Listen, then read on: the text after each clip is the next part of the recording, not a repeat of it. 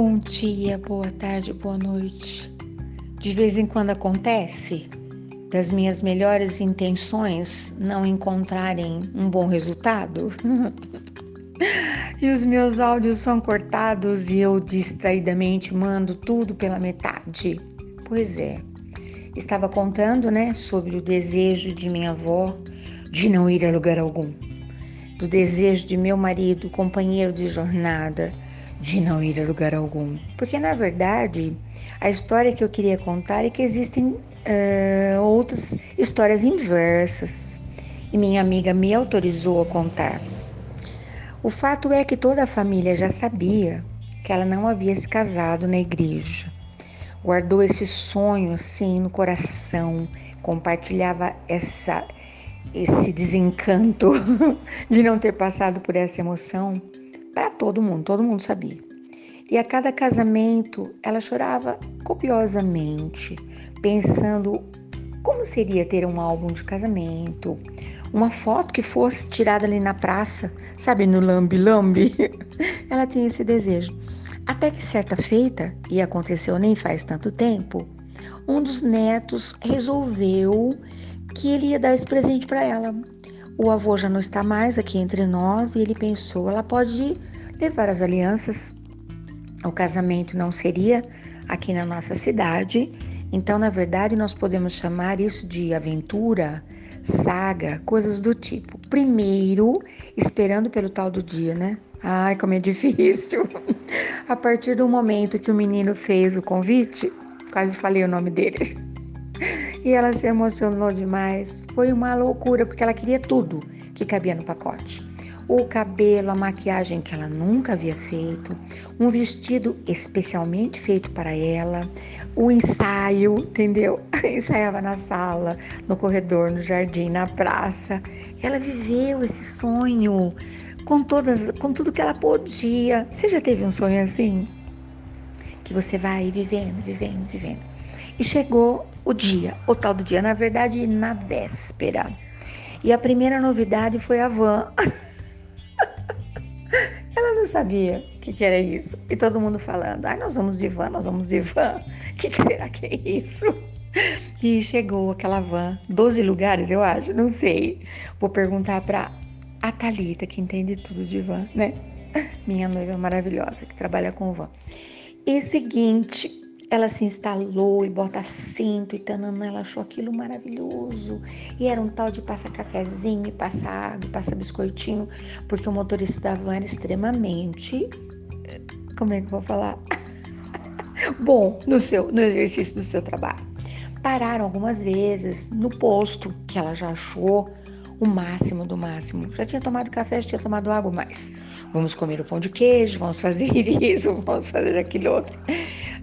Todos estavam tão acostumados e para ela era tudo novidade. Ela pensou, mas isso deve ser isso que é um cruzeiro, uma viagem internacional, mais ou menos isso. E aí, uma das paradas foi num shopping. Ela nunca tinha visto um shopping na vida. Ela ficou deslumbrada. Mas quem é que limpa tudo isso? que bonitinho, né? Ai, ai. Até chegar no tal do banheiro. Pode parecer uma coisa normal, banheiro, né? Ou um negócio tão necessário. Alguns são incrivelmente lindos, outros são incrivelmente desastrosos, mas eles escolheram as melhores paradas. E era tanto banheiro. E ela falou para a neta que estava cuidando da bolsa: eu não quero que feche a porta. Já pensou se eu fico trancada lá dentro? E a menina, muito gentil, irmã do noivo, ficou segurando a porta ali e a bolsa. e ela saiu falando assim: Mas a pessoa empresta o banheiro assim? Você concorda que não é para qualquer coisa, para pessoa que você empresta o seu banheiro?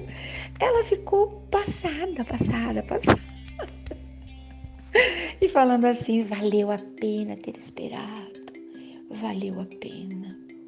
Que coisa mais maravilhosa, valeu a pena. Até chegar, até chegar no dia do casamento, que era o dia seguinte. E ela continuou deslumbrada, encantada com tudo. Mas uma coisa deixou-a muito contrariada. Lugar, logo a, a, a entrada, depois da celebração na igreja, que eles são muito católicos, foram para um salão longe de van e ela adorando aquele passeio, tudo aquilo. E quando eles chegaram no lugar, tinha uma fila e ela pensou: para que isso? Ai, vovó, ah, nós vamos passar os nossos nomes para determinar os lugares na mesa. São mesas com lugares marcados. Ela não entendeu patavina sabe lá que é isso. O importante é que tinha mesa, tava tudo certo.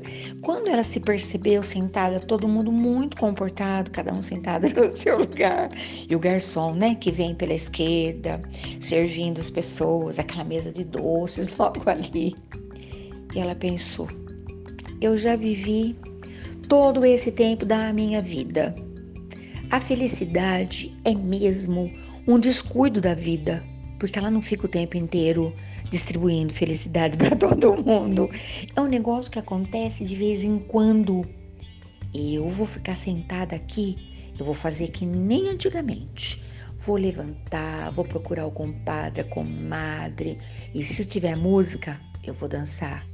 Faz tanto tempo que eu espero por isso, não vou desperdiçar isso de jeito nenhum, entendeu? E contam, né, as pessoas que estavam no lugar e contam também as fotos e a filmagem que muito certamente a pessoa que mais se divertiu nesse casamento, nessa viagem, nessa saga, nessa aventura foi a menina que casou na igreja verde, né? Antigamente falava isso, que fugiu com o namorado e que foi casar lá pro pai ficar bem nervoso. que saiu de casa com a roupinha do corpo e que sonhou uma vida inteira por esse desejo e realizou muito bem realizado. Que linda! Ela vai ouvir a historinha porque o neto coloca também para ela ouvir e ela vai rir muito. Certeza que daqui a pouco ela me liga para me contar. Sua danadinha, você contou tudinho eu conto, e quem conta um conto aumenta um ponto, porque a propaganda é mesmo a alma do negócio. Valeu a pena, não valeu? Até você esperou para saber que será que a maluca ia contar depois daquele vídeo cortado por uma propaganda que veio, sabe-se lá de onde, até qualquer hora.